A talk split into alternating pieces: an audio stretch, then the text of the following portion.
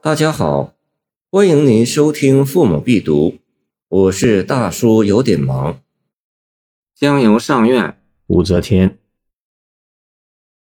明朝游上苑，火急报春枝。花须连夜发，莫待晓风吹。武则天，公元六百二十四年至七百零五年，女，明诏。中国历史上唯一的女皇帝，武氏为唐开国功臣武氏护次女，祖籍并州（今属山西），生于利州（今四川广元）。十四岁入后宫为才人，太宗赐名媚。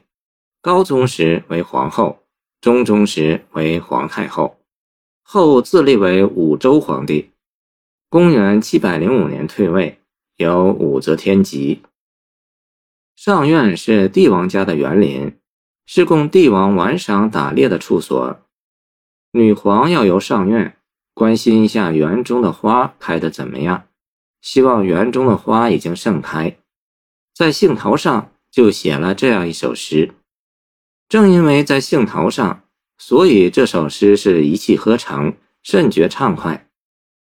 明朝游上苑。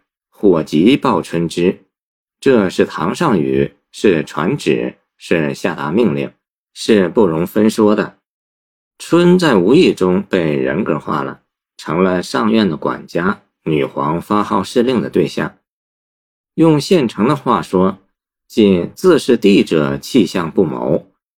花须连夜发，莫待晓风吹。这是传旨的内容，也是不容分说。花与小风也都被人格化了，这叫理解也要执行，不理解也要执行。这首诗是够霸道的了，呼风唤雨如呼奴使婢，然作写与读方妙。何以言之？难道武则天不知道自然法则吗？难道她不知道上苑的花何时开放，并不是帝王说了就算数的吗？知道了还这样写？就不怕下不来台吗？我想他是不怕下不来台的，因为他非常清楚，写诗归写诗，事实归事实，到底是两码事。写诗是不能拘泥事实的，如果一定要拘泥事实，那又何必要诗呢？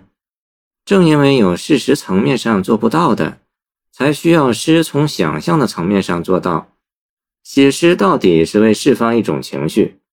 当代某女词人因天未足寒，罗冈梅花未放，做了一首词，结云：“快将风雪造严寒，人在眉间，诗在眉间。”意用起始的语气写急切的心情，就大有武则天的风度。据我揣测，武则天写诗的当天，上苑一定准备了许多剪彩花，赶明游园。提前寄到花枝上去就行了。当时却有这种做法，叫做凑趣，空口无凭。自引宋之问《凤和立春日试验》内出剪彩花应制为证：“今得装仙性，琼岩弄起梅。人间都未时，天上忽先开。今年春色早，应为剪刀催。”谢谢您的收听，欢迎您继续收听我们的后续节目。